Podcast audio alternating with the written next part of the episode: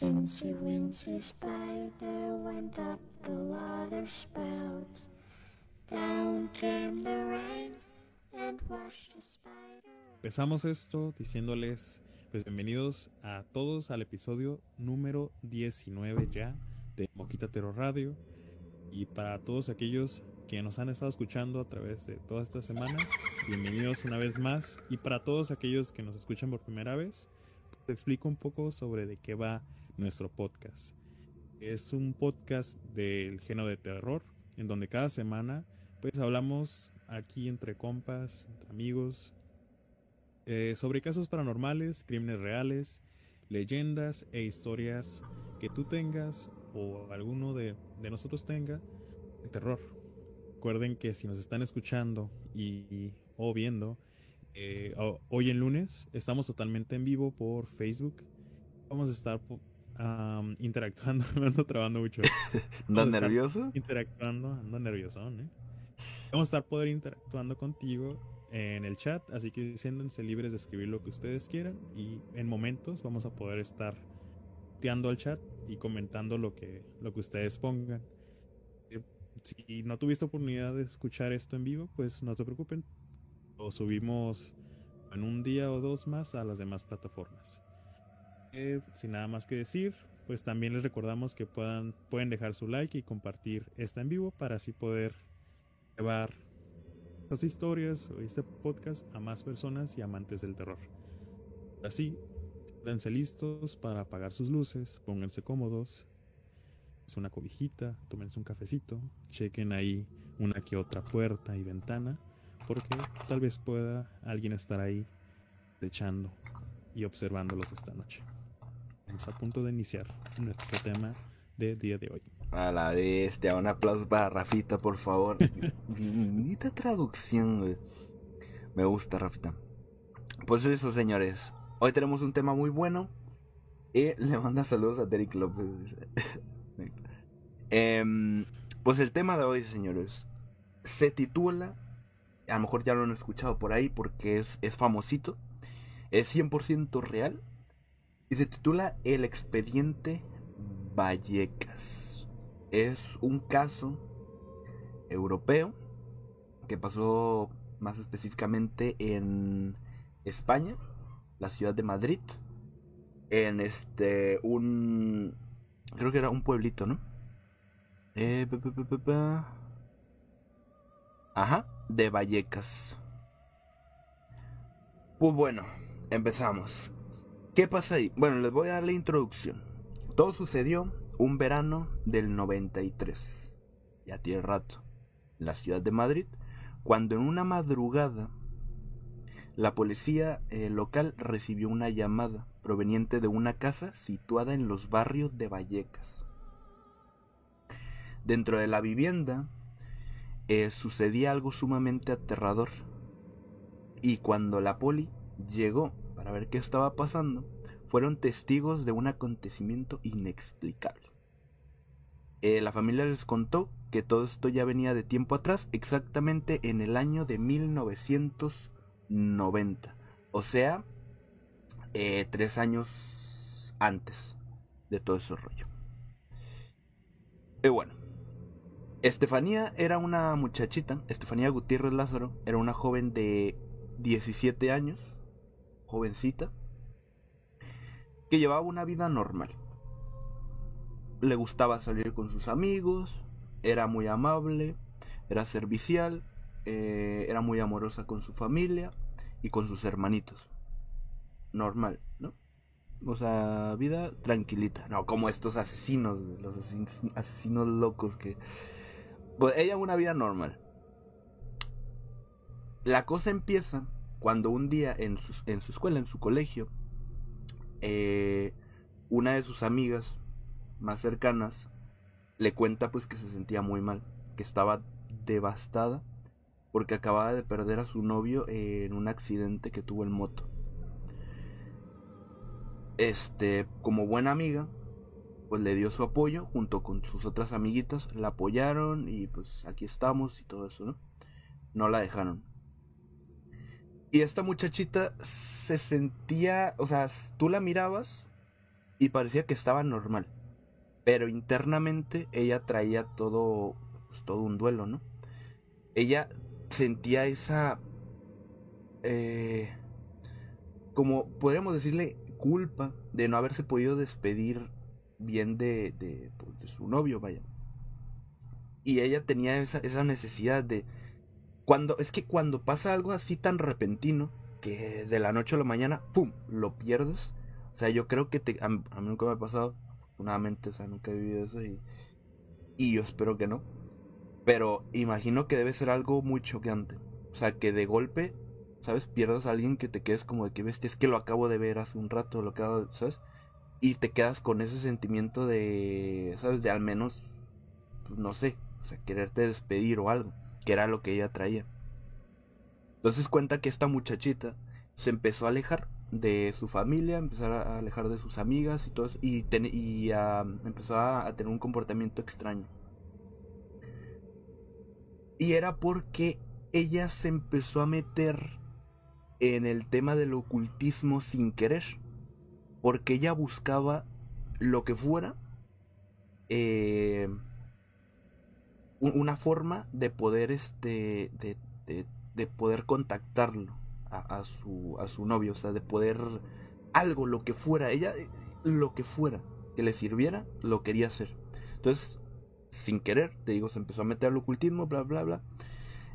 Y pasaron las semanas y esta muchacha Estefanía nuestra protagonista se dio cuenta de esto era su mejor amiga no la miró muy rara, un día se le acercó y le dijo, oye, este, pues, ¿estás bien? O sea, ¿qué está pasando, no? Porque te noto medio extraña.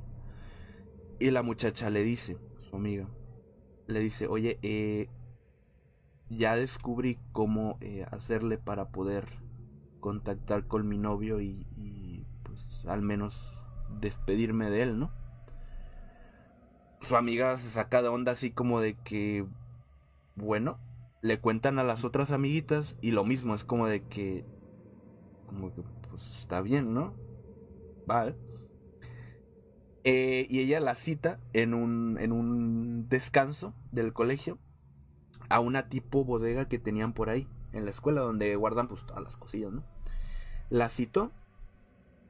Fueron, se metieron por ahí sin que nadie las vieran. Llegando ahí, la otra muchacha, la amiga, de su mochila saca una, una tabla que ellas dicen que parecía, de a primera vista, un juego de mesa, ¿no?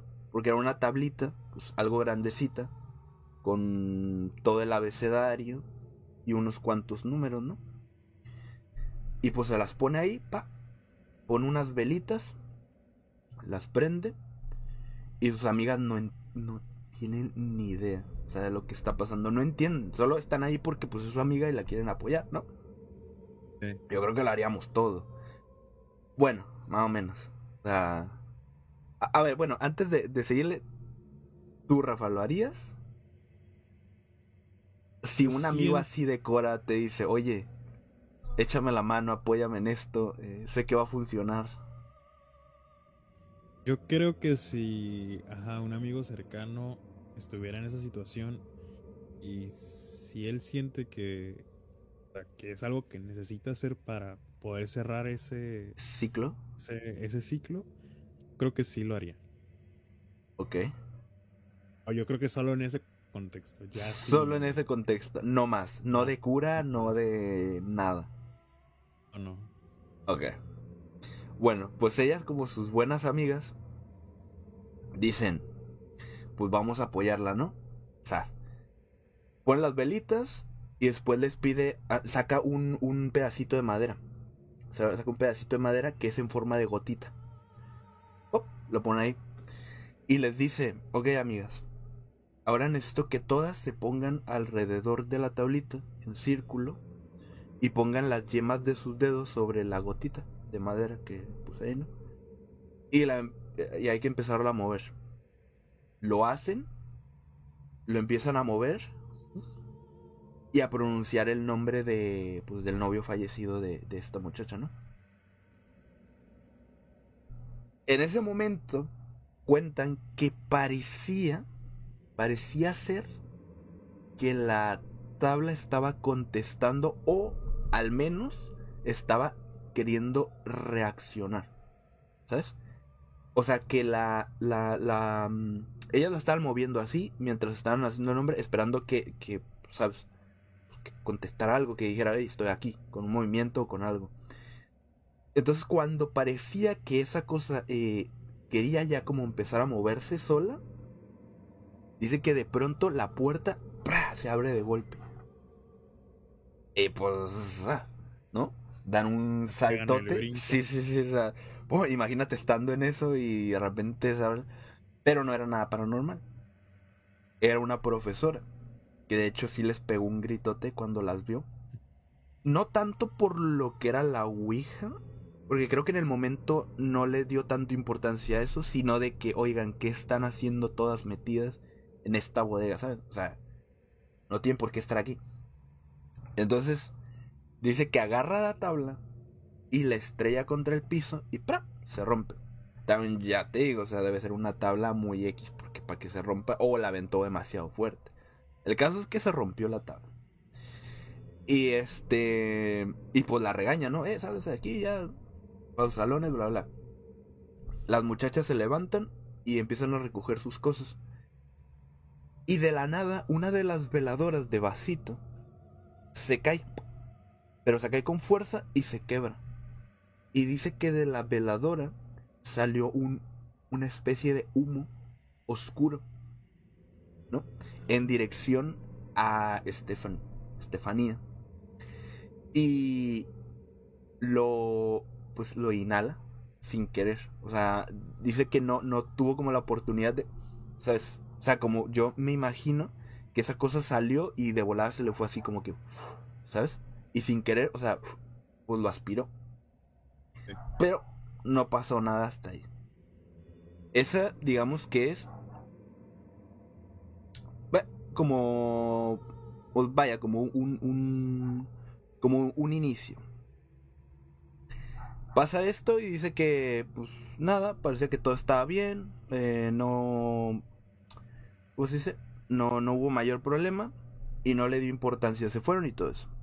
La cosa es que este humito oscuro. Dicen que pudo, pudo haber, o más bien era consecuencia. Eh, por no haber terminado el juego. Porque ya hemos hablado aquí. eh, pues de la Ouija, ¿no? En, de hecho, en varias ocasiones, ¿no, Rafa?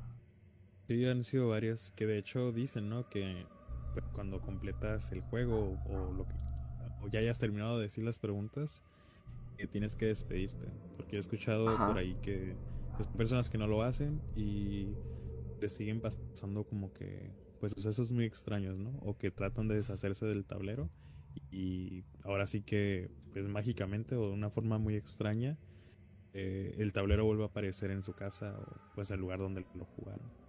Hay, hay muchas que historias relacionadas a eso. De hecho, si alguien de los que está en el chat tiene una historia eh, referente a la Ouija y- o alguna experiencia, eh, nos la pueden contar con toda confianza, ¿eh? Porque yo, eh, es verdad, he escuchado mucho eso. De hecho, cuando, cuando hicimos un, un capítulo, creo que dedicado a la Ouija, al tema, tema general, este, estuvimos investigando en la semana y nos topamos con varias historias. Y una cosa de la que sí nos dimos cuenta es de que todos le tienen mucho respeto a la Ouija. La gran, gran, gran mayoría todos le tienen un respeto a la Ouija. Crean o no en lo que es este cosas paranormales y eso. Es como, no sé si sea verdad o no, pero no lo, no lo haría. Todos están como con ese pensamiento. Le tienen mucho respeto.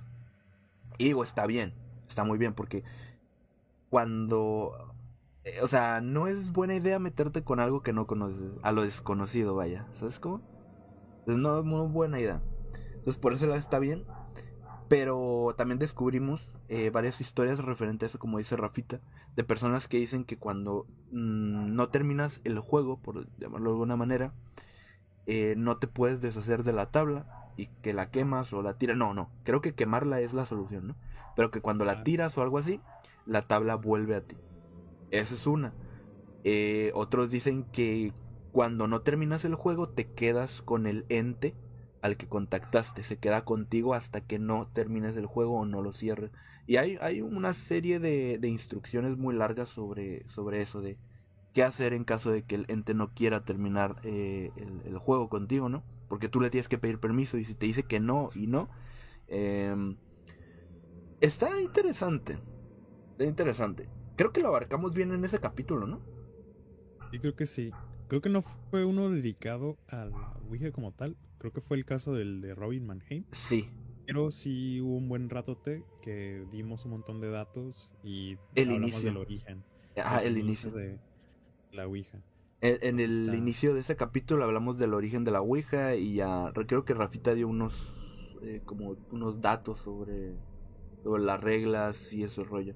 Se lo recomendamos el capítulo, está en YouTube por si lo quieren ver. O si quieren indagar un poquito más en lo que es el tema de la Ouija.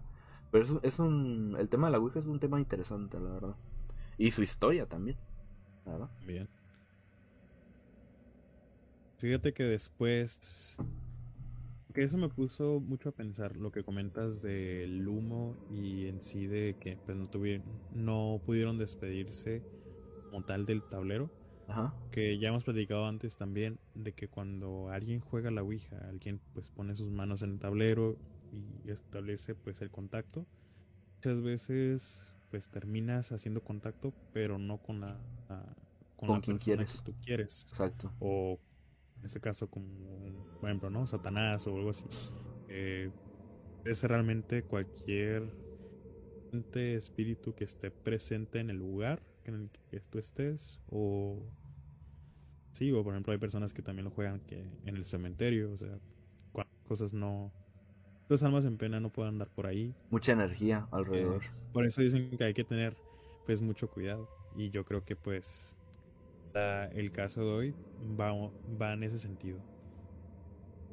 Por ejemplo ya después de, de que hicieron que la profesora haya llegado y los haya interrumpido pues en la sesión. En plena sesión. que en plena sesión los días transcurrieron no pasaron pasaron días y Estefanía se empezaba a sentir un poco extraña.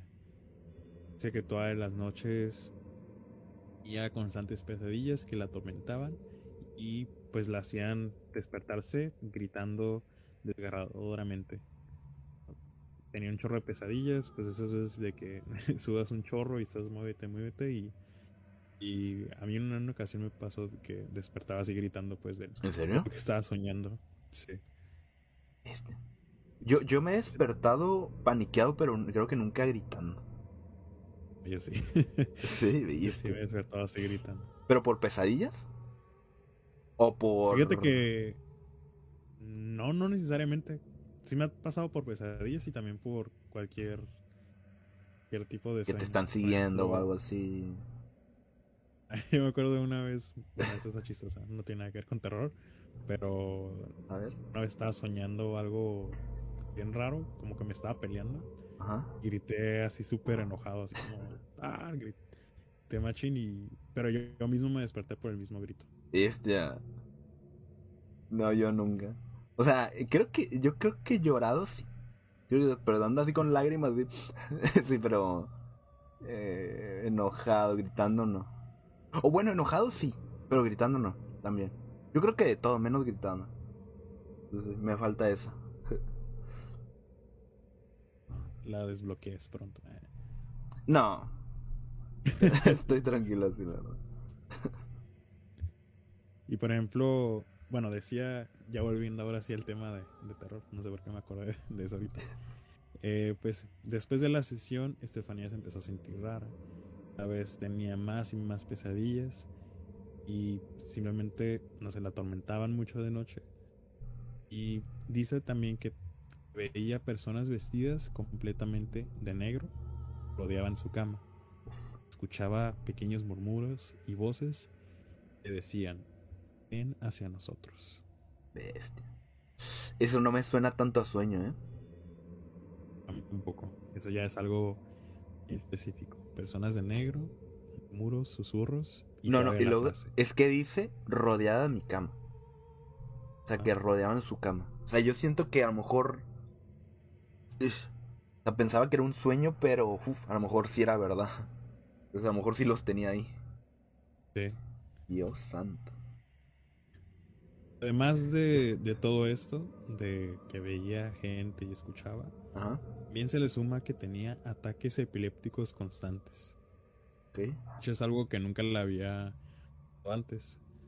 Que debido a esto recurrieron pues en sí a varios doctores para pues que la checaran, que le hicieran exámenes médicos, pero ninguno encontraba pues una razón o causa para esas convulsiones que ella empezaba a tener. Realmente le decían que pues estaba en completa salud, o sea que, que estaba bien, tanto física como mentalmente, que no había ningún problema, que no se preocupara. Y pues sus padres solo fue como de, bueno, pues esto es lo que están diciendo expertos, ¿no? Pero Sí. aún estaba el hecho de que pues su hija está teniendo bastantes ataques. Y son peligrosos.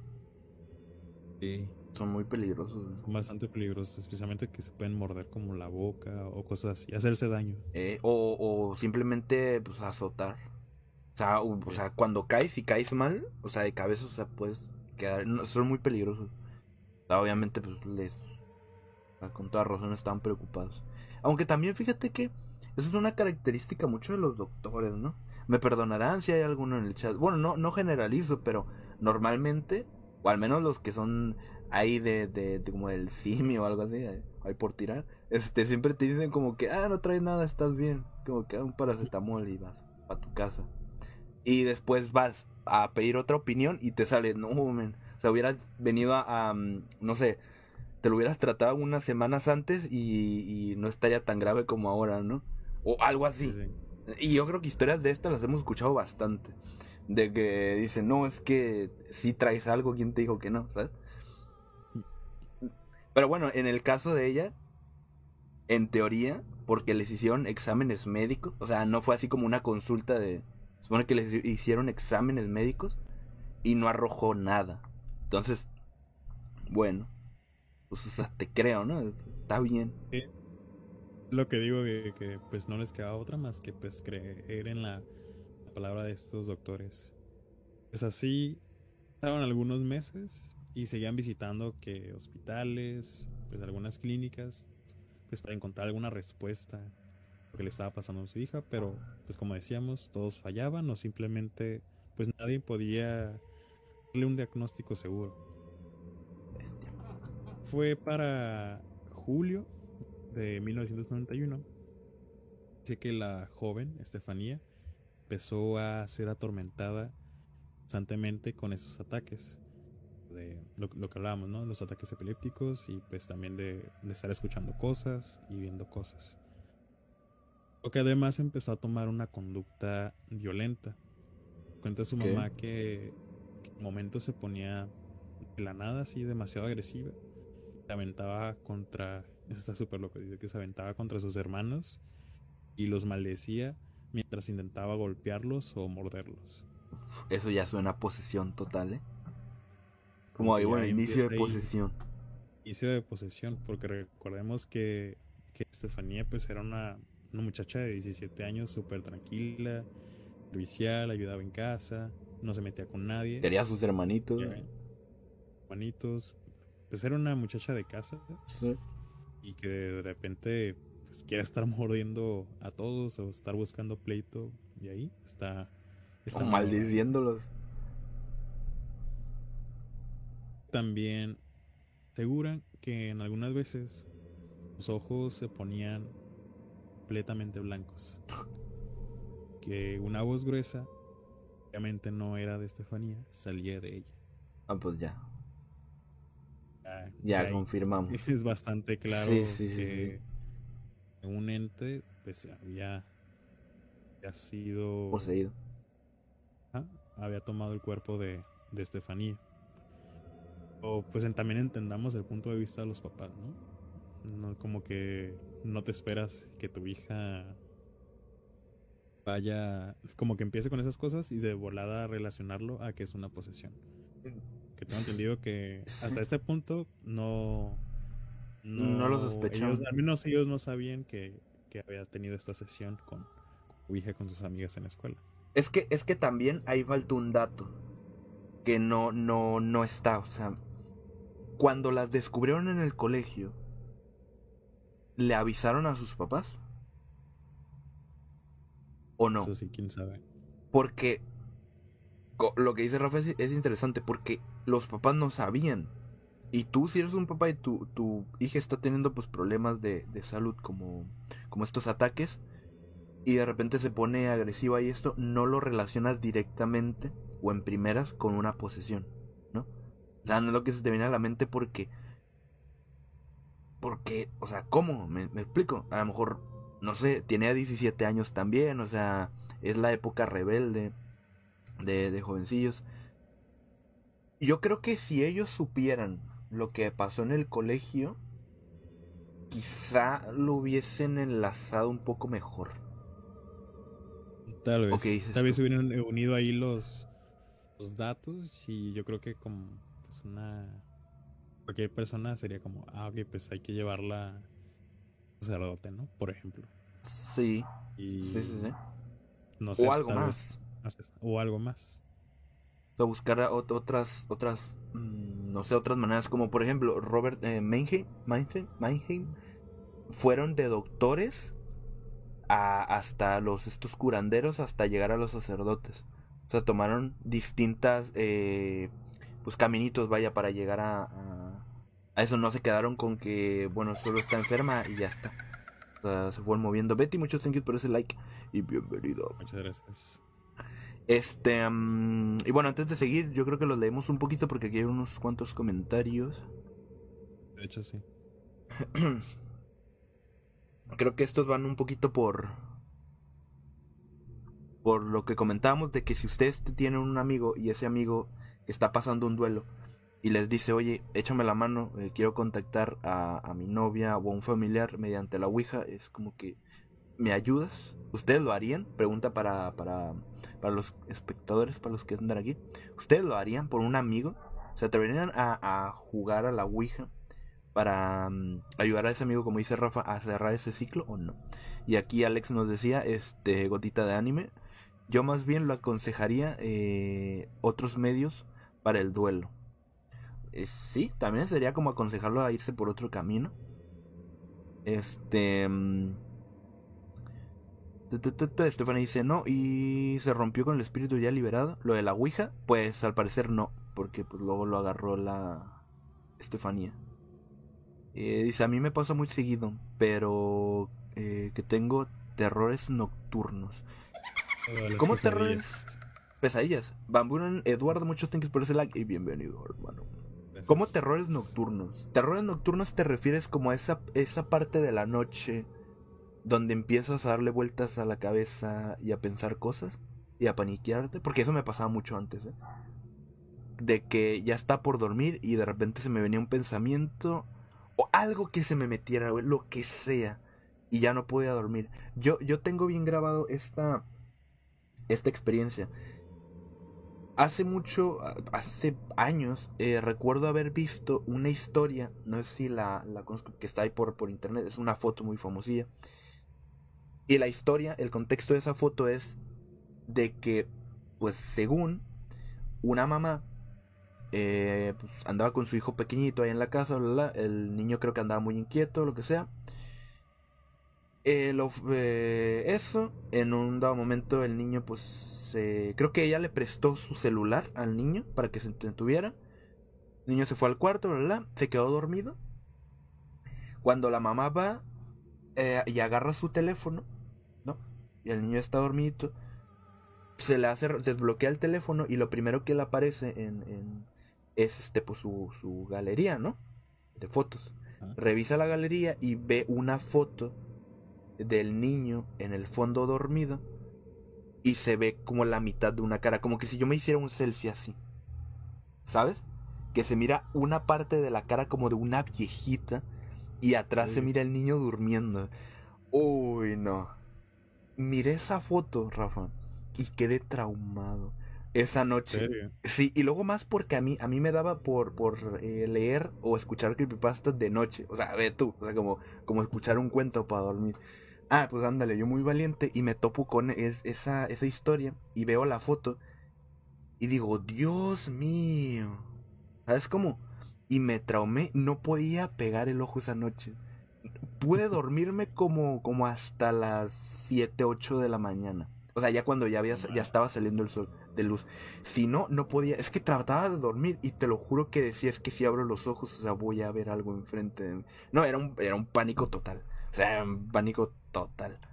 ¿Y ya no te acuerdas cómo se llamaba esa historia? ¿O cómo buscar la imagen? Déjame buscar la imagen. Eh, ahí mientras voy buscando, digo, leyendo comentarios, déjame a ver si la encuentro. Ok, ok. La mayoría está poniendo que no, no, no jugaría la Ouija en esas circunstancias. Y que Iranita pregunta que dónde está esa foto. Que Déjame, bu- buscando. déjame buscarla a ver si la encuentro. Traumarnos todos de una vez. Sí me paniqué. Y Fabián responde al comentario que hizo de los terrores nocturnos. Es que dice, es que pasa cuando el cuerpo está entrando a la fase de sueño profundo. Altera la actividad cerebral, el cerebro no termina de quedarse dormido, por así decirlo, y se dan esas reacciones. Yo creo que sí. Me pasaba mucho, no tanto así como terrores nocturnos, pero cada que me iba, ya estaba agarrando el sueño, Ajá. de repente daba un brinco así. Ah, como cuando sientes que te vas a caer o algo así. Darle. Pero antes me pasaba así cada rato, cada rato. A mí hubo una temporada que también, que brincaba así de, de, de, nada. Digo, oh, shit. Una cosa tremenda. Es que no tengo idea cómo buscar esa imagen, te lo juro. Y es que fue hace, fue hace mucho, fue hace años. Bastante tiempo. ¿Alguien, alguien del chat no se acuerda de Sister? ¿Nunca la llegó a ver? ¿Nunca vio la foto? Y es que yo no tengo idea si, si fue verdad o no, pero la foto, o sea, tú la ves y es que dices, o sea, no se ve tanto la cara, pero es algo de que tú lo ves y, y automáticamente dices que es una, es una viejita. O sea, sin tener tanto, ¿sabes? No sé. Búscalo algo así como de. Foto cara de celular. demonio, de viejita y niño durmiendo atrás. Foto terror celular, a ver. si ya la encuentro después, pues la puedo. Oh, aquí está, aquí está, aquí está, aquí está, aquí está, aquí está. Aquí está. Oh, rayos. Tengo, la tengo, la tengo. ¿La vas a poder mostrar aquí? Sí. Ok, déjenla descargo. La pongo a fondo de pantalla. y de las pongo. Está muy gacha, vas a ver, ¿eh? No puedo dormir. No, no está gacha. Es que, es, eh, es que fíjate el contexto, la historia que hay alrededor de esto. La- Sí. Lo escuchas y sí te da cosa, men. Ok, ah, ahí les va, ¿eh? Atentos. Agárrense. Bueno, pu- igual y la ven y dicen... "Ah". ¿Eso? ¿Dónde va a salir? ¿A- ¿Acá abajito? Ay, no tengo ni idea, pero va a salir por ahí. A ver. Uy, no se descargó. Shit. A ver, espérame, deja, la vuelvo a descargar porque. Guardar Así imagen como dices, porque si uno la ve, dice, ah, pues es alguien que se tomó una selfie, ¿no? Con un niño dormido. Pues ya sabes la historia de que no había nadie más y que el niño se había quedado dormido con el teléfono. Sí, no, es que el contexto es lo que te. El contexto es lo que te, lo que te mata. Digo, O sea, ahorita regresamos al tema, pero Dios, ¿por qué no puedo? acabo de acordar de un TikTok que vi hace unos días. Siempre me salen en la noche estos, yo creo que pues por el contenido que consumimos. Sí. eh, de era una grabación Normal. de una boda pues están los novios ahí en el altar y de repente va pasando pues el pasillo el principal Aquí está, persona ¿eh? así súper rara súper rara Aquí está la foto. nadie se da cuenta nadie reacciona ni nada sobre la persona pero lo captó supuestamente él ¿La lo vio cámara? porque nomás lo captó la cámara ajá. Bestia. Ok, chéquense, ahí está la foto. Esta es la foto que encontró, la vamos a subir un poquito más, que encontró la mamá en, en el celular, después de haberse dado, después de haberse lo dado al niño. Que es el ¿Qué es niño durmiendo, y aquí se puede ver, pues, el ojito de la señora, la oreja, y una parte como del hombro de su cuello. ¿Sí lo ven? Y tiene arruguitas. Pa- y- incluso se parece un títere. ¿Sí lo ven? parece al meme del pescado con los labios grandes de "¿Y para qué es eso qué Sí. Pues yo con esa me traumé. ¿Cómo que no da miedo? Sí da cosa. O sea, por el contexto, la neta sí da cosa. O sea, imagínate tú que le prestas el celular a tu primito o a tu hijo o a lo que sea. Eh, agarras tu celular y te encuentras con esa foto. Y es como que quién se la tomó. O sea, en qué momento. No sé, es una cosa. Está creepy. Yo, cuando, o sea, esa vez quedé traumadísimo. Hace años. Traumadísimo que no podía cerrar el ojo. Fue una cosa. ah. No, me lo imaginaba un poco más tétrica. Es que te digo, no se ve tanto y yo creo que eso es lo que me da más miedo a mí. ¿Sabes? Lo que me da más miedo a mí, que no se ve tan claro, pero tú sabes distinguir lo que es alguien. O sea, no está clara la cara, pero con el poquito, que- lo poquito que se ve, o sea, sabes que es alguien, ¿no? Y luego, pf, o sea, mucho más viendo a tu hijo detrás. O sea, dormido. O sea, ya nomás con eso es como que, ah, Dios. Ah. Entonces, ay, Nada no. más, Llévame, nada más Dios. cosa mi gremlin de aquí. Ay, está bonito. Mójalo. No, no aquí seco. Y es que el niño, sí, es que el niño estaba solo en su cuarto. Aunque hubiese sido solo la, solo la de esta, la foto, la foto del niño, igual le hubiese dado cosa. Entonces, eh, Ah, también ese rollo, el de, el de la publicidad del canal 5. Sí, Eso sí, está- saben del está tema, ¿no? ¿Qué onda con el máster de ahí de del canal de televisión Es- poniendo videos? Es, am, ¿cómo se dice? Eso sí es publicidad. Eso es publicidad tal cual. Eh, yo creo que lo hacen a propósito. Y o sea, está bien, o sea, está, está chido. A mí me gusta. Llama la atención y si te dan ganas pues, de ver el canal. Sí, porque- Yo te apuesto que cuando salió ese tema, ese rumor, subió mucho su rating a esa hora. Yo te lo apuesto. Todos esperando a que pasara algo. Todos viendo los infomerciales en la noche. ¿no? Claro. Llenando los crucigramas. Claro, claro, claro. Es como nosotros, ah, no sé, nos inventan algo nosotros sacamos algo de que no. En, en el- los episodios de Moquita, justo antes de terminar, si los miras a las 3.33 de la noche, apa, se ven cosas raras, ¿sabes? Y, y mucha gente va a venir, al menos los que les gusta el tema, es como que a ver si es cierto. Es, es- que lo- Una cosa antes que entremos al tema otra vez. ¿Ah? Nunca me. Pues usualmente hacemos los capítulos, ¿no? Y pues es en vivo. Mm. Realmente no lo veo otra vez completo. Pero nunca me he puesto a pensar, o sea, si pasa algo detrás de nosotros o algo. Hablando de ta- tanta cosa, o sea, nunca me he puesto a fijarme en el fondo de los capítulos. Pues de mí no puede pasar nada porque está todo oscuro. O sea, si pasara algo, la, no se miraría. O sea, yo, yo, yo estoy jodido. Sí, imagínate que la guitarra se mueva poquito. chi, chi, chi. O se cae un librito, se mueva poquito. Ojo, eh. Ojo con eso. Eh, dice, la mamá debería estar contenta, ya que no tiene que contratar una niñera. Ya la vi. Ojo, no. No, no, no, no, no, no, no. Pero bueno, eh, seguimos con el tema, señores. Sí, ya nos sí, desviamos seguimos. mucho. Ah. Ya espabilamos. Contamos un poquito más de historia, de la historia esta, y volvemos a los comentarios a cotorrear. Ah, bueno. Cotorrear ya, de tema. ya estábamos hablando mucho del tema y casi no habíamos leído los comentarios, la. Exacto. Y luego aparte como el, el tema no es, eh, la historia no es tan larga, pues también. Pero bueno. Eh, mm, Nos quedamos en. Ay, ¿dónde que estabas? el 91, Eh, ¿no? Vamos en, el- en julio del 91, que es cuando ya empieza a tener más ataques eh, pues constantes, Estefanía. Empieza a tomar una conducta violenta, maldiciendo pues a algunos familiares. eh, se vuelve más agresiva.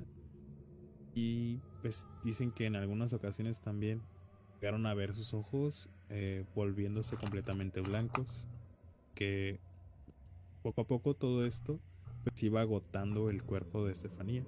Realmente eso es lo que sucede en las posesiones. El ente se apodera de del humano y, y poco a poco pues va, va escalonando, ¿no? Sí. Va, va dañando el cuerpo hasta tomar posesión total del, de la persona. Pues este, en este caso fue así.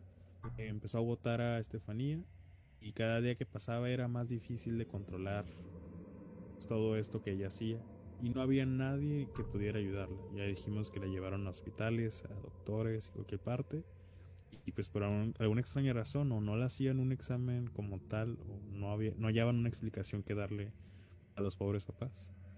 Sí. Y pues así fue hasta 14 de agosto del 91 donde deciden ya después de haber intentado de todo internarla, internarla, perdón, en el hospital Gregorio Marañón.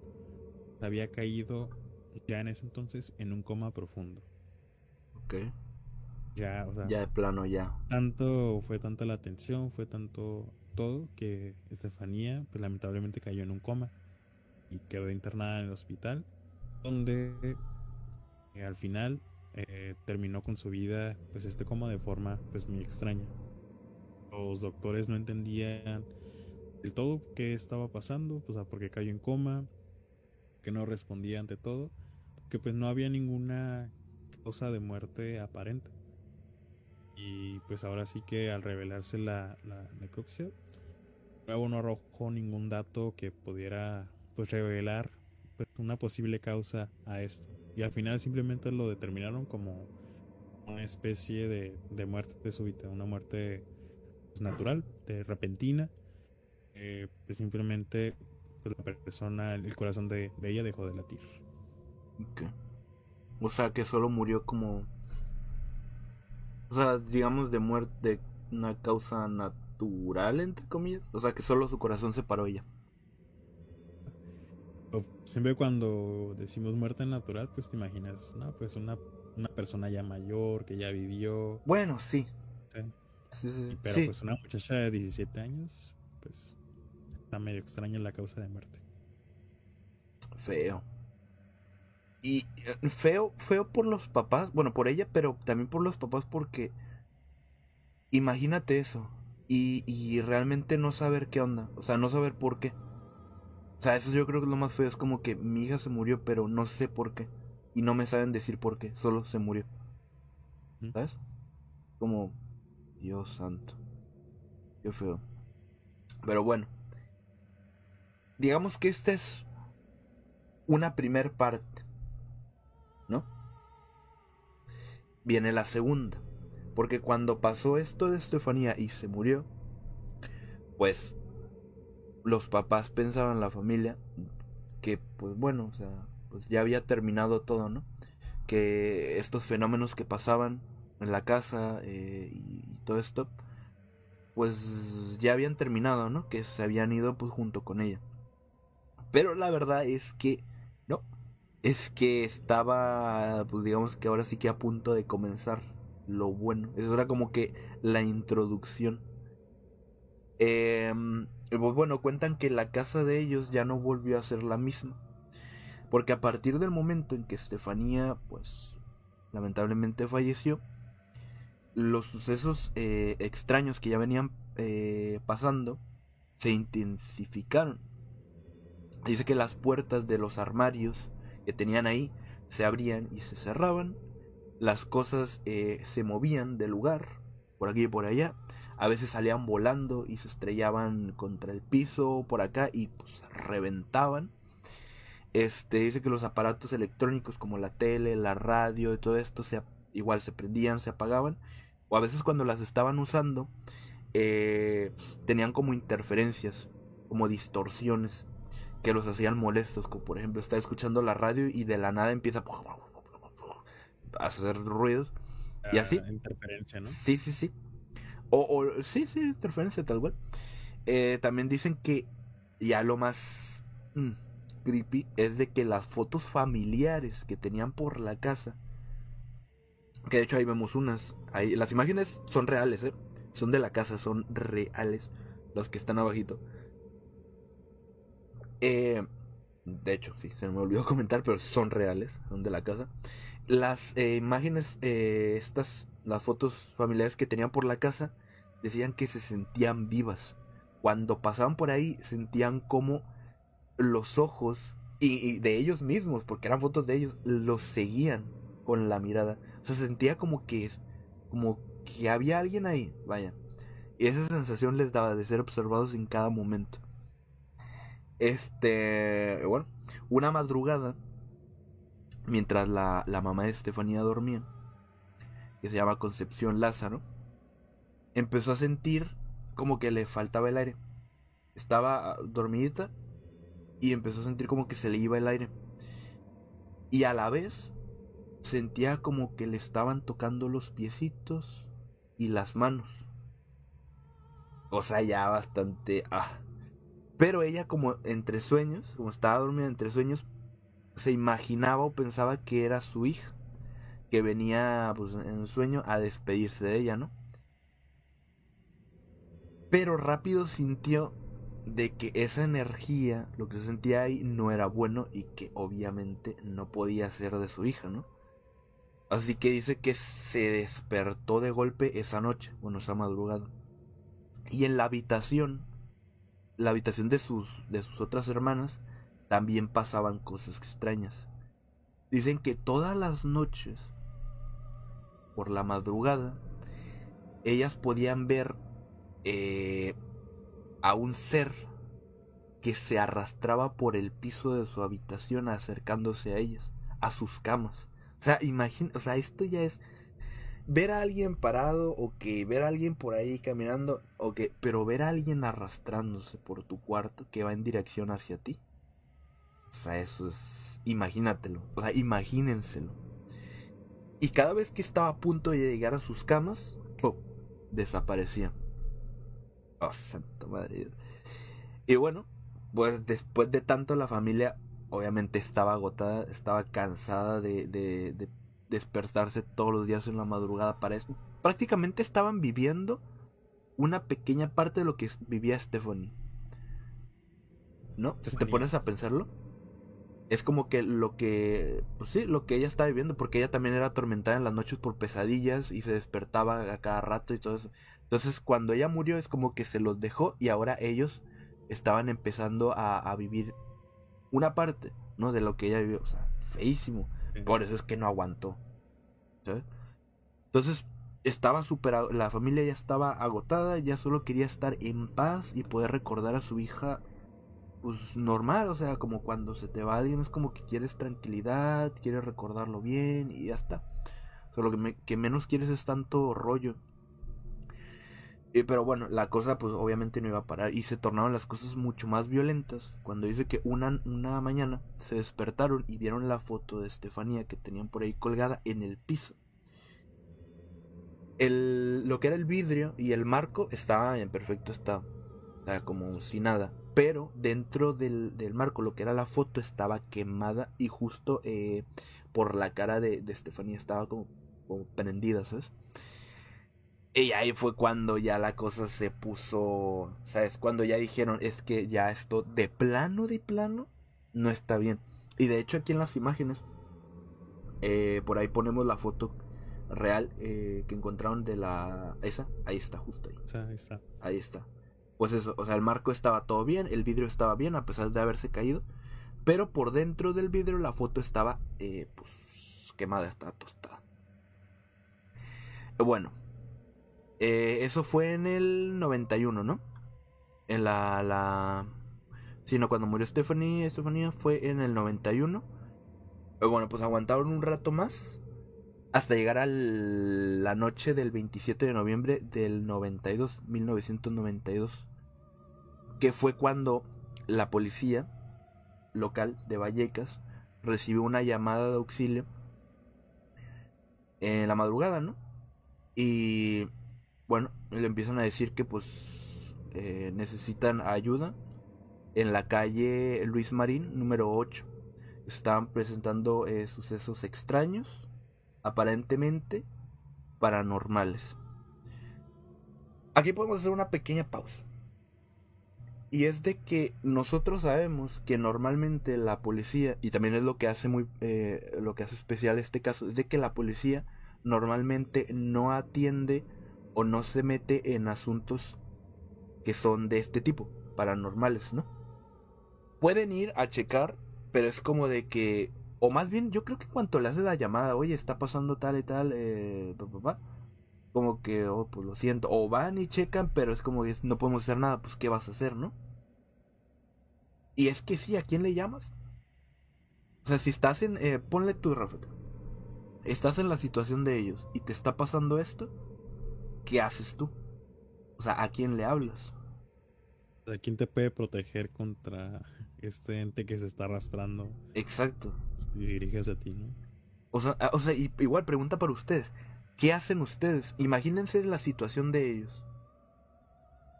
Deja tú, deja tú eso de quién le hablas, o sea, quién le hablas y te va a creer. También. También. No, pero yo, yo me refiero un poquito más a como de, de apoyo. O sea, ¿Quién- porque quién te cuando. puede ayudar en ese caso? Sí, porque cuando uno tiene un problema o tiene una, una situación por ahí complicada, lo que quieres es, es apoyo, ¿no?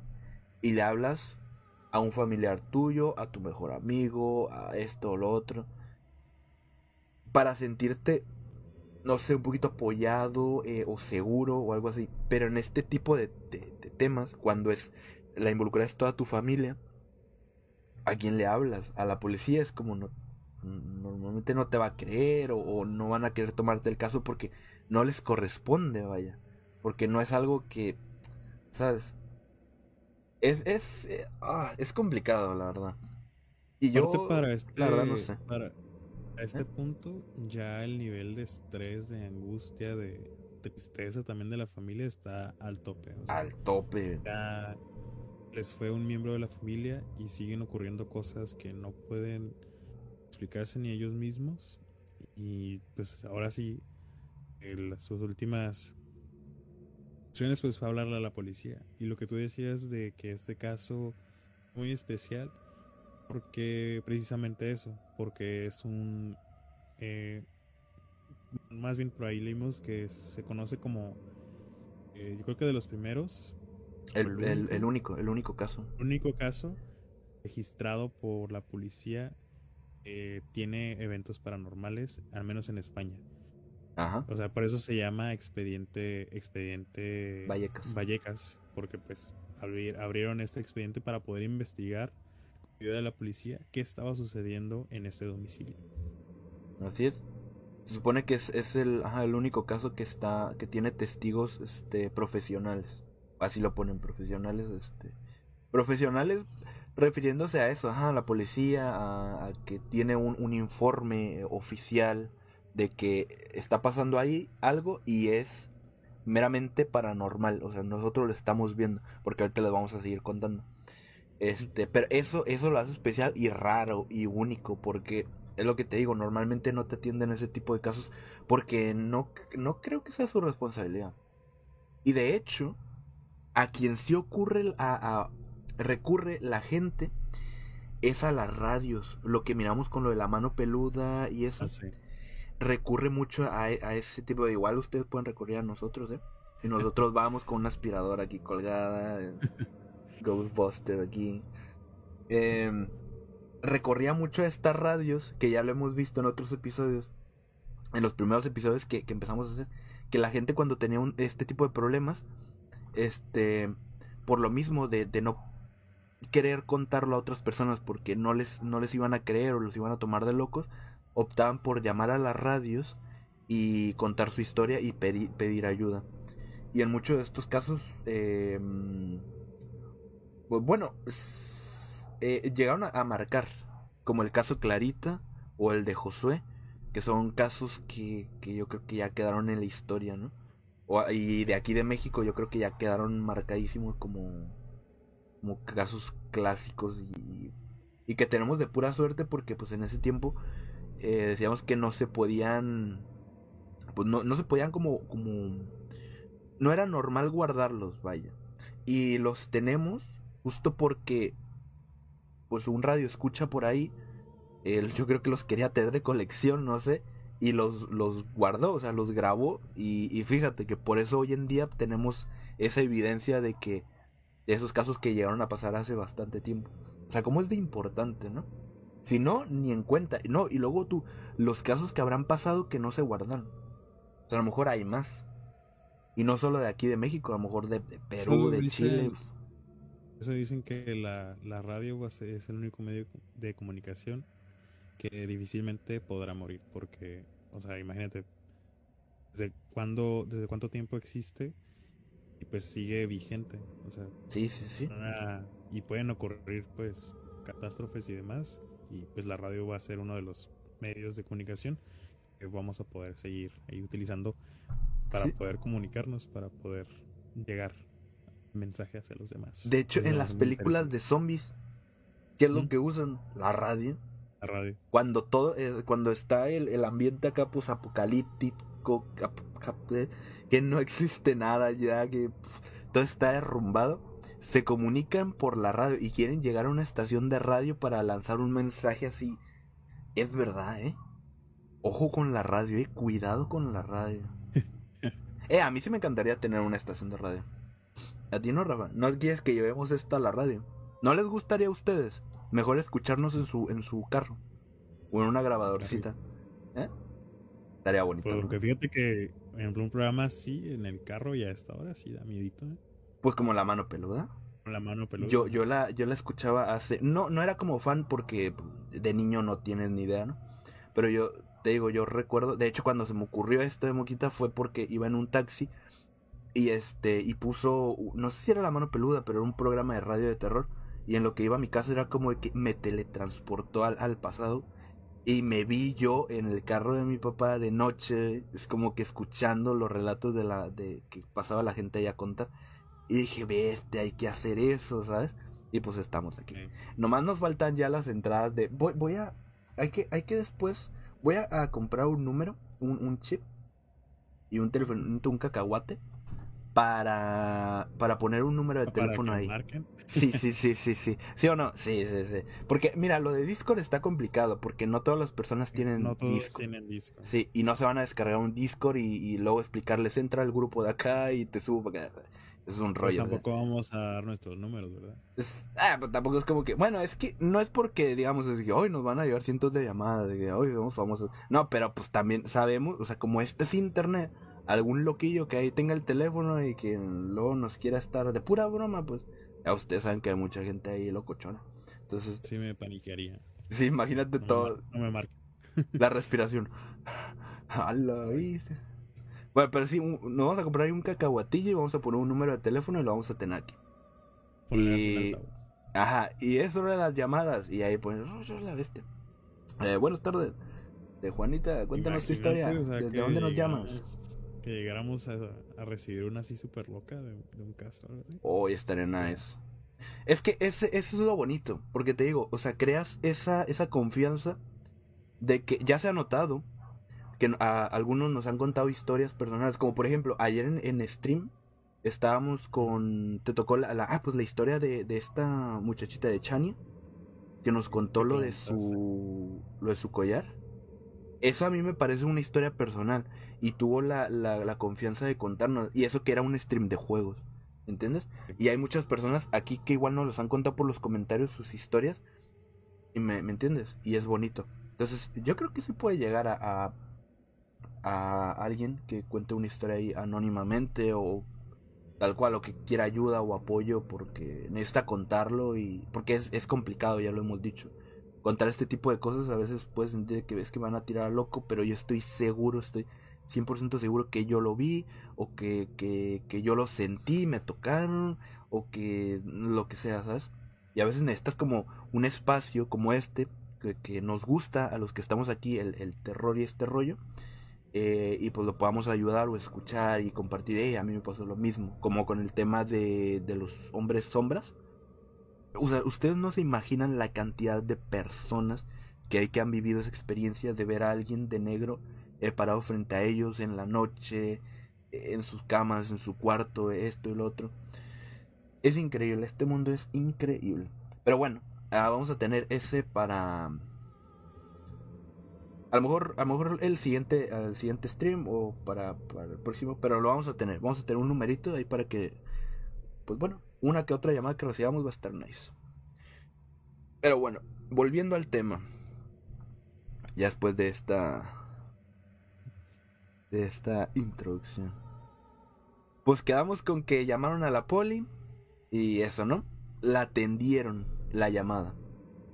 Y como escucharon que la voz del señor, porque llamó el papá, era de alguien que lo estaba pasando muy mal, de que estaba preocupado.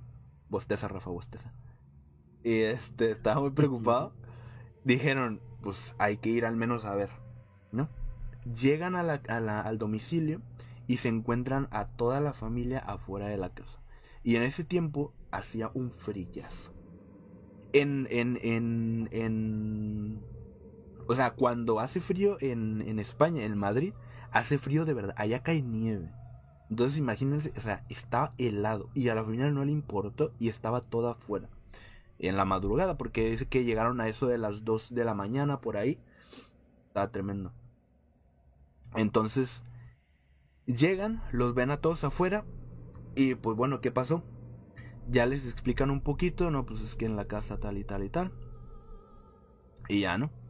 Porque las cosas ya estaban, ya estaban completamente fuera de control en ese momento. Por eso ya no, ya no supieron más que hacer que llamarle a la policía para tener algo de ayuda. Porque dicen que las cosas ya se empezaban. O sea, ya se estaban moviendo sin, o sea, sin control. O sea, para allá, para acá, estrellándose. O sea, ya era algo de que, bestia, ¿qué está pasando?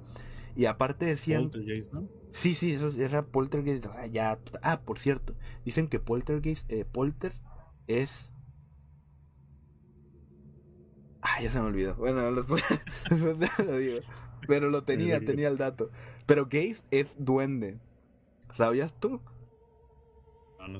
Creo que es como duende maldito o, ente maldito. Algo así, no me crean, pero por ahí va. Pero bueno, el caso es de que eso llamaban de que ya todo estaba súper loco y que aparte, atento a esto, Rafa, y que aparte había un ser enorme en el pasillo acechándolos.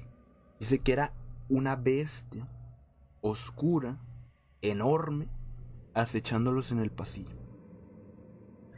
Y ahí fue cuando llamaron y pues ya.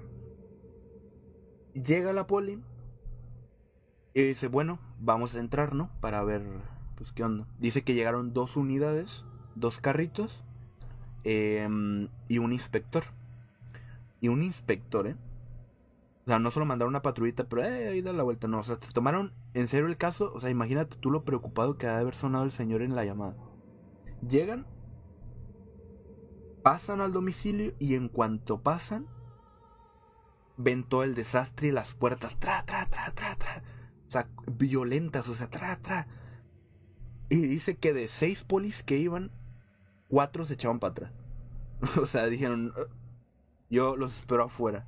Y nomás entraron dos, que era un poli y, y el, el, ¿cómo se dice? Y el, el inspector, exacto. Uno se quedó con la familia ahí en la entradita y el inspector junto con el, el señor González, el papá de, de Estefanía, pues entraron, ¿no? Para pues, ver, ver bien qué pasa. Y se fueron directito a la habitación que era de Estefanía. Justo llegando a la habitación cuentan que se sentía un ambiente súper raro, súper denso, súper extraño, se sentía incómodo estar ahí y vieron un crucifijo que estaba roto. Ya ves que los crucifijos, la mayoría de ellos tienen la figurita de un Cristo y atrás pues la, la mm, pues la cruz de madera o de lo que sea. Bueno, pues el Cristo estaba arrancado, es como que lo, lo desprendieron y pues la cruz estaba ya giras, ¿no? Eh, fue lo primero que vieron y en ese momento ¡oh! escuchan un golpazo en, eh, pues en la partecita de, de arriba de la ¿Cómo se llama? De la habitación.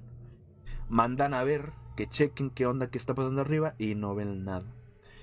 Y le dice el, el papá de Estefanía que justamente ahí, en su cuarto de ella, es donde hay más actividad, donde se mueven más las cosas, las energías, donde pasan más cosas. Este. Mm, y bueno, dice que pues checaron ahí, bajaron al, a, la, a, la, cocina y al baño que están por abajito y la temperatura por esa zona bajaba. O sea bajaba eh, o sea cambiaba drásticamente pues. Y eso ya sabemos que es un indicio muy claro o más bien un un antesala a a que pueda suceder eh, o que esté a punto de ocurrir algún acontecimiento paranormal no que pues ya lo pasaba. Este eh, bueno, este, bueno, aquí ya vamos llegando al final, ¿eh? al desenlace. Entonces, una vez viendo todo esto, porque bueno, las cosas estaban pasando frente a sus ojos, empezaron a llenar el famoso informe, ¿no? Creo que hay una foto del informe, ¿no? No la tenemos, pero creo que hay una foto del informe. Eh, porque eso es historia. Este, llenan el informe pues de que pues de lo que está ocurriendo. Eh, se azotan las puertas. Este, hay, hay este, murmullos, ahí se escuchan voces, porque voces también escucharon. Le empiezan a llenar de todo. Y este, y pues bueno, y ese, les digo, ese informe pues queda para la historia. Al final la familia no pudo encontrar la paz ahí. Las cosas seguían pasando y pasando. Y pues tuvieron que irse. O sea, pues yo creo que era lo único que podían hacer, ¿no, Rafita? O sea, de una limpia tal vez. Pero normalmente con lo, con lo de las limpias dicen que cuando tú haces una limpia o traes un sacerdote y todo esto, sí se van por un tiempo esas presencias, pero regresan con mucho más fuerza. Y esto lo han dicho muchos, entonces yo te digo, nunca me ha pasado, pero yo les creo. Entonces al final, pues, lo que hicieron fue cambiarse de domicilio y ya. Y sí, eso les funcionó porque ya no, ya no atormentaban. Ya no los atormentaban para nada. Y como dato, queda que las siguientes familias que habitaron esa casa no reportaron absolutamente nada. Pero nada, o sea, decían que pues, no, a ellos no les había pasado nada, no escuchaban nada, no miraban nada, nada. Y que para ellos todo era cuestión de superstición. Que ya yo te digo que no. Yo creo que ya lo que traían, eh, a lo mejor ya era la familia, ¿no? Porque, te digo, si solo la familia lo hubiese visto y eso, pues sí, te creo. Incluso hasta lo pongo un poco en duda. Pero ya si hay un informe y están los policías de testigo, lo que le decía Rafa, no veo mucho sentido como de que mientan ellos también, ¿no? O sea, ¿por, ¿para qué? No sé. Por ejemplo, en este tipo de casos siempre puedes guiar por, por los hechos que pues, son registrados de alguna forma, en este caso por la policía, ¿no? Ahí te puedes decir directamente que más de una persona vio y experimentó este tipo de cosas y ahí puedes decir, ok, no creo que la policía se haya puesto de acuerdo con la familia para sacar provecho de, este caso y además pues lucrar con una muerte. Fue trágica realmente. No, no, y este caso en particular también pues como todos es, tiene ahí sus, sus teorías y demás que no, no sé, simplemente existen personajes que intentan lucrar con las historias. Eh, por ahí también como, como dato, Em, cuando estaba ocurriendo todo esto eh, durante los años que la familia fue atormentada, hubo ahí algún tipo charlatán, vamos a decirlo así, eh, salió como con una televisora y de hecho fueron a hacer como un reportaje a, la casa, está en YouTube, lo pueden ver, nomás le ponen ahí como casa casa de ellos. Vallecas. Vallecas, perdón. Fue el, el nombre. Y ahí va a salir un, reportaje que donde se puede ver ahí la mamá, el papá, los hermanos. Y, y como que esa persona lo hizo más como a poder lucrar ello, como dije. Y también pues ahí causar morbo, ¿no? Porque esa persona se encargó ahora sí que de, de mediatizar el caso. Sí. Pues de que más gente volteara a ver a ellos. Pero lo que más me llamó a mí la atención de ese, de ese, de ese clip es la cara en sí de, de todos. O sea, realmente sí se ven muy asustados. Y pues es en el trance de no saber qué está pasando. Y pues más gente se está enterando de lo que está pasando aquí. Y no sé, pero si me preguntas a mí si realmente creo en las cosas que pasaron, creo que sí. Que todo se fue dando por fases y a como hemos estudiado y visto, eh, pues las etapas ahí de la posesión demoníaca estaban presentes desde un principio. Desde el contacto, después a, pues ahora sí que em, los primeros contactos con Estefanía de forma física, violenta y pues también ya el grado de afectar su, estado mental, pues también ya las visitas de, de otro tipo de entes y pues, meterse ahora sí con los involucrados, porque siempre los entes se apoderan en sí de todo el espacio. Sí. Primero de una persona, que es la principal más afectada, pero a diferencia de otros, esta fue como de, ok, acabó con Estefanía, pero este ente no se iba a quedar solamente con eso. Tal vez buscaba otro tipo de, de humano, otra persona, para, pues, con la finalidad de simplemente, pues, acabar con ellos.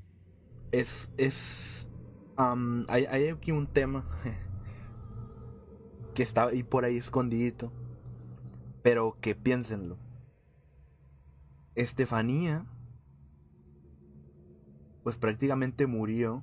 Si, si lo vemos desde ese punto, desde que, de que fue de directamente por lo de la Ouija, murió por. Ay, güey, me espanté. Fabián, mucho thank you por ese like. Este, Hay que cambiar esa alerta, ¿eh? Em, murió por hacerle un favor así. a una amiga. ¿Eh? Porque ella fue para apoyar a su amiga. A, a contactar a su novio muerto. Y fíjate lo que son las cosas. Yo le decía a Rafa antes de empezar el stream, porque estábamos comentando un poquito. Primero aclarar que ojalá no hubiera muerto nadie, ¿no?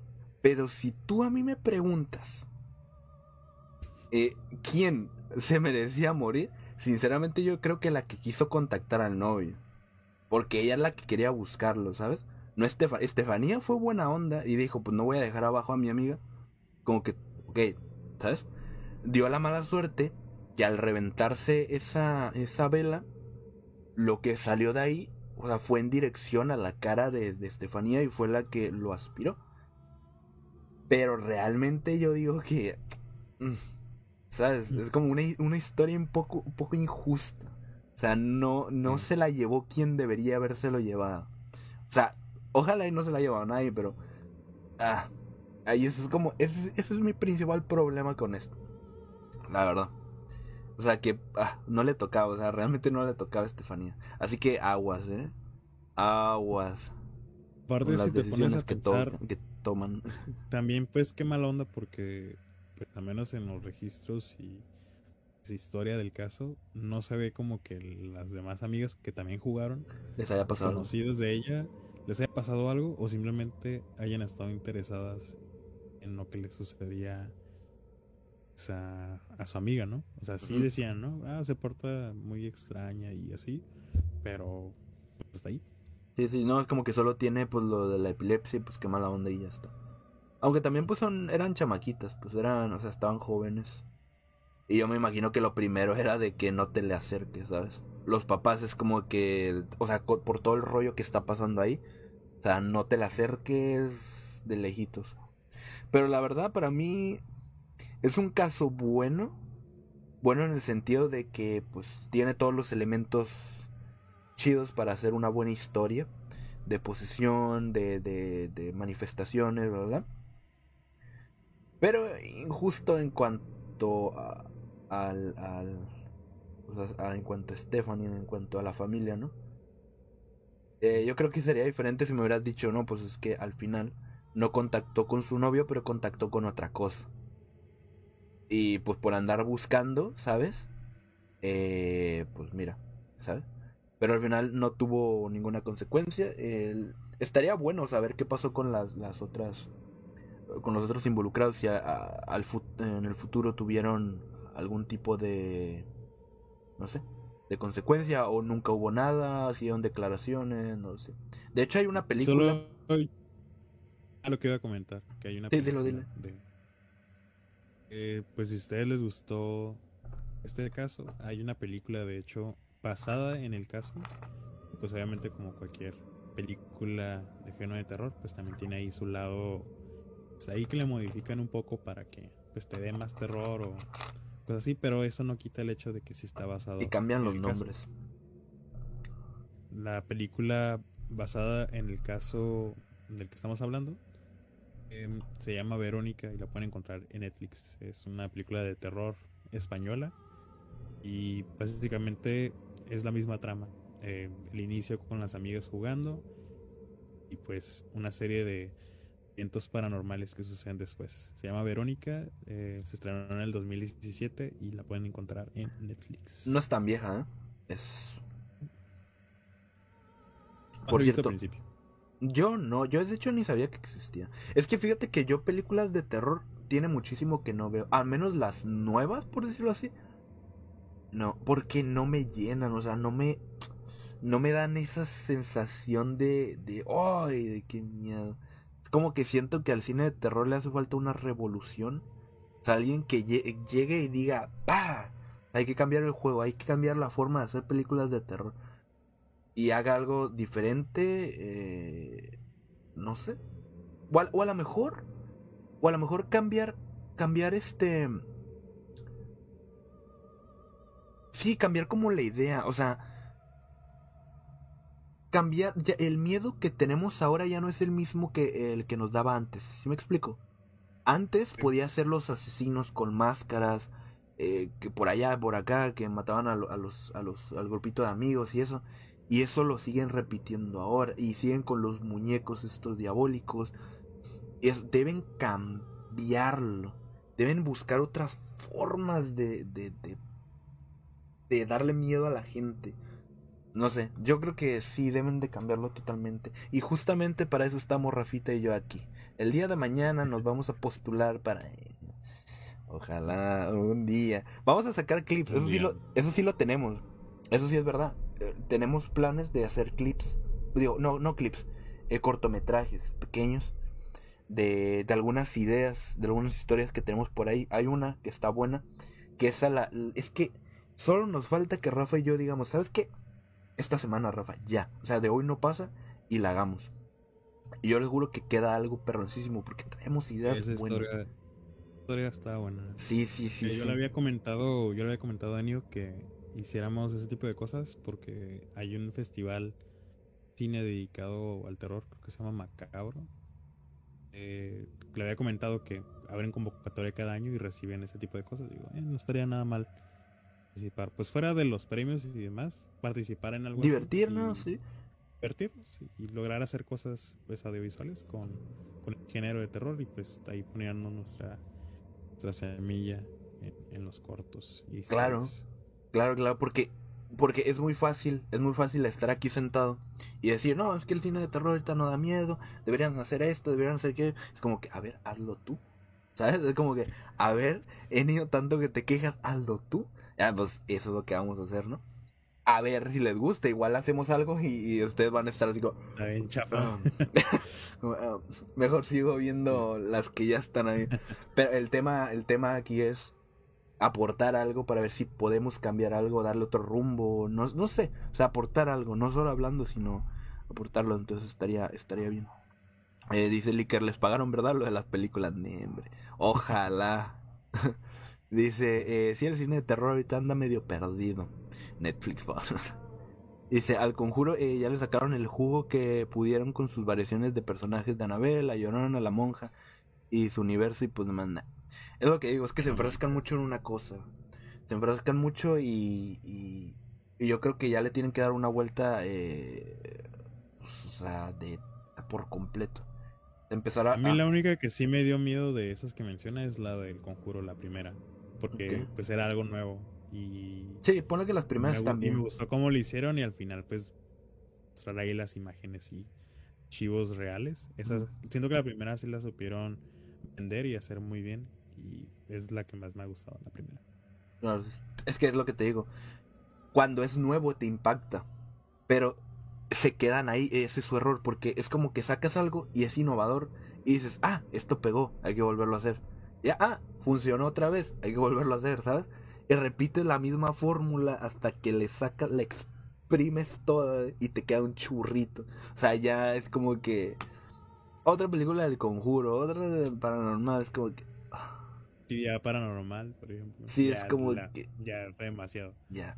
Al principio me pareció buena idea lo que habían hecho ellos. De, de que la cámara fuera una cámara de verdad y con el movimiento así y eso me pareció chido, que fuera como tipo documental. Eso estaba nice. Pero te digo, es que... No sé, no sé. Los castores zombies, esa no la he visto. Castores zombies. Pero sí, algo tienen que hacer ahí, pero estaría, estaría La perrón. llanta, la de la llanta asesina. ¿Cuál llanta asesina? ¿No, ¿no sabes cuál es esa? Creo que no, ¿no? Literal es, un- literal es una llanta va matando personas. ¿En serio? Ah, Pues eso, ti- tienen que cambiar algo en el cine de terror. Pero nosotros próximamente vamos a sacar un cortometraje bien perrón y vamos a actuar bien perrón. Bueno, a lo mejor yo no, porque lo mío no es la actuación, la neta. De Rafita sí. Eh, Ah, no, manches, no. Sí. Ah, yo voy a ir mover la cámara y vamos a hacer tomitas. Bueno, pues ahí a ver qué nos ponemos a hacer. Pero el caso es de que vamos a sacar un cortometraje por ahí, esperemos. Eh, y, y eso. Y bueno, como anuncio, el lunes que viene se viene el episodio número 20. ¿Vale? 20, cada 10 episodios va, va- vamos a cerrar temporada. Entonces, el episodio 20 vamos a hacer algo diferente, no les vamos a decir qué. Pero va a ser un episodio diferente. Así que, eh, pues esperemos que no se lo pierdan y estén aquí puntualitos. Que va a estar chido ese día. Va a estar bonito. Y pues, Rafita, algo antes de despedir el capítulo de hoy. Referente al caso también. bastante fue bastante rápido este episodio. Igual porque estaba. Está cortito el caso. Igual hay más datos si ustedes quieren dagar más en el caso o ver la película como les recomendamos. También. Pero básicamente. ¿La pues, recomiendas tú, Rafa? lo- Eh, pues la recomendaría si la hubiera visto completa, pero solo vi el inicio, que es cuando hacen la sesión de la Ouija, que hay una escena que sí, sí está bien. Una imagen muy famosa de como de una muchacha que tiene la boca así toda abierta. Ah, Ajá. no sé si la has visto por ahí. ¡Oh, Los- ya! ¿Ah? No, es esa la película. Oye, que se sí. está como tragando a una, a una muchacha. A No, una no, no, niña. esa no. Ah, No, no. es. Ah, fuck. Es que yo he visto una imagen, y a lo mejor la han visto ustedes, ha repetido muchas veces. Es, es, una, es una imagen donde está como un- una señora con una boca enorme así, hasta abajo, y está como tragándose a alguien, a una, a otra muchacha. ¿No la han visto? Bueno, yo tampoco la he visto, pero, o sea, solo la imagen. De. Se supone que es una película que está... Es que no recuerdo, la verdad. Pero e- es una, es un, es una escena que se mira bien loca. Es- y yo dije, oh Dios mío. También, también. Pues si quieren nos quedamos un poquito más. ¿Tú cómo ves, Rafa? Unos minutitos más. Pues aquí cerramos unos minutitos. Digamos que el tema principal ya terminó. Pero nos quedamos un poquito aquí más. está la foto que te digo de la película. Voy a poner así para que no nos unen. Ahí, No sé si se vea. Oh, ya, ya. No, no la conozco. Pero, o sea, sí vi la imagen. Pero no la conozco. Sí, sí, sí.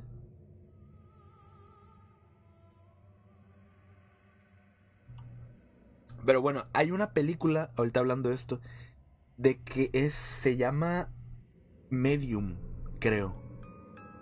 Uy, Margarita Sala, muchas gracias por ese follow. Y bienvenida. De por cierto, hay que agradecer los follow porque del de Margarita sí salió. Pero eh, Degel Evans, Madeleine B y Andy Muñoz también nos siguieron. No sé por qué no salieron las, las, las alertas, pero nos siguieron hace, hace ratito. Y Margarita, pues igual.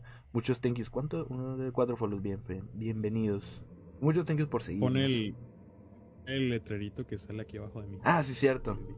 Ah, pues ya, porque ya para terminar, ¿no? es que siempre le digo a Rafa que hay que poner este letrerito que está aquí. Pero se me va la onda. Es que es manual. Cada, cierto tiempo lo tengo que estar poniendo, pero se me va la onda. Pero igual ya lo saben ustedes, que su like, sus reacciones, sus compartidas, su comentario y lo que sea, nos eh, ayuda muchísimo para, para, bueno, para tener un, un mayor alcance, para llegar a personitas y pues que más nos escuchen, ¿no? Si les gusta este rollo del terror y cómo lo, lo, lo llevamos, cómo se los transmitimos, ¿no? Em, y bueno, lo que decía, de esa película de Medium, le han estado dando mucho... No ¿La sé si... coreana? Creo que sí. ¿Esa ya salió? No, creo que apenas se va a estrenar. Porque, ajá, yo he visto muchos anuncios que dicen que apenas se va a estrenar, apenas se va a estrenar, apenas se va a estrenar, y de que es una película la más aterradora, que la gente se sale de la sala del cine, que no sé qué, que está muy buena, está muy pesada, bla, bla, bla. Y me da unas, unas ansias por verla. Porque cuando algo te lo pintan tan así de que es que hay personas que no aguantaron y se salieron de la sala del cine, está muy fuerte, está muy buena y es la película eh, más terrorífica de estos, de estos últimos tiempos. A saber. Pero cuando salga en cine, Rafa, tenemos que ir a verla. Yo aquí estoy viendo que según esto sale el 3 de febrero. oh, pues ya casi, ¿eh? Pero no sé si en cines o se va a estrenar en alguna plataforma. No he checado bien. Eh, si sale en cines estaría curada ir a ver. En teoría debe ser cine, porque te digo que ahí ponían que, que la gente en, su estreno allá, porque yo tengo entendido que ya se estrenó por allá, ¿no? Si es coreana, a lo mejor por allá. Según yo tengo entendido, por lo que he leído ahí en artículos, que decía que la gente se salía porque no aguantaba porque estaba muy pesada. Ve tú a saber. Ay, a la bestia se fue Rafa. Em, bueno, lo que vuelve, ahí está, perfecto. Pues te digo, no, no lo sé, pero me da mucha curiosidad porque la pintan a que es un peliculón que está muy pasado y pues bueno, cuando llegue aquí eh, yo creo que es una cita obligada a ir a verla y hacerle un análisis y decir, señores, vayan a ver esta película, está muy fuerte. O señores, no, no gasten su dinero, está mejor la de Jason contra Freddy, eh, de la viejita. No sé, algo así. Dice, vamos todos, pues vamos todos, sí señor. Vamos todos en bola. Pero bueno, pues ahora sí para cerrar, señores, el capítulo de hoy. Este, pues igual que siempre, mm, no tenemos más que agradecerles por habernos acompañado todos eh, en todo este episodio. Esperamos les haya gustado mucho, se hayan entretenido un rato, em, hayan aprendido algo y el caso los haya asustado, cuanto menos. Eh, y si no, pues bueno, ya lo intentaremos para el siguiente lunes. Seguiremos intentando espantarlos. Eh, pues nada, eso, agradecer sus likes, sus comentarios, sus compartidas y todo eso. Eh, realmente se los agradecemos muchísimo. esta semana, la semana pasada, esta semana llegamos a los 3000, ¿no? Esta semana llegamos. ¿O fue la semana como el, el, viernes. ¿Ya lo dijimos? ¿En el Steam pasado? No, ¿verdad? Ah, bueno, pues esta, esta semana o la semana pasada eh, llegamos ya a los 3.000 seguidores en la página. Eso es muchísima gente. Igual se los agradecemos mucho. En el grupo ya estamos por los mil y tantos también eh, miembros. Eh, les recomendamos pasarse por el grupo porque hay mucha gente ahí comentando y cada vez se va haciendo más grande y hay gente que pone sus historias, comenta, da sus puntos de vista. Se está haciendo una comunidad bonita, la verdad. Ahí va llegando poco a poco la gente, porque a mí se me hace súper loco, bueno, los dos.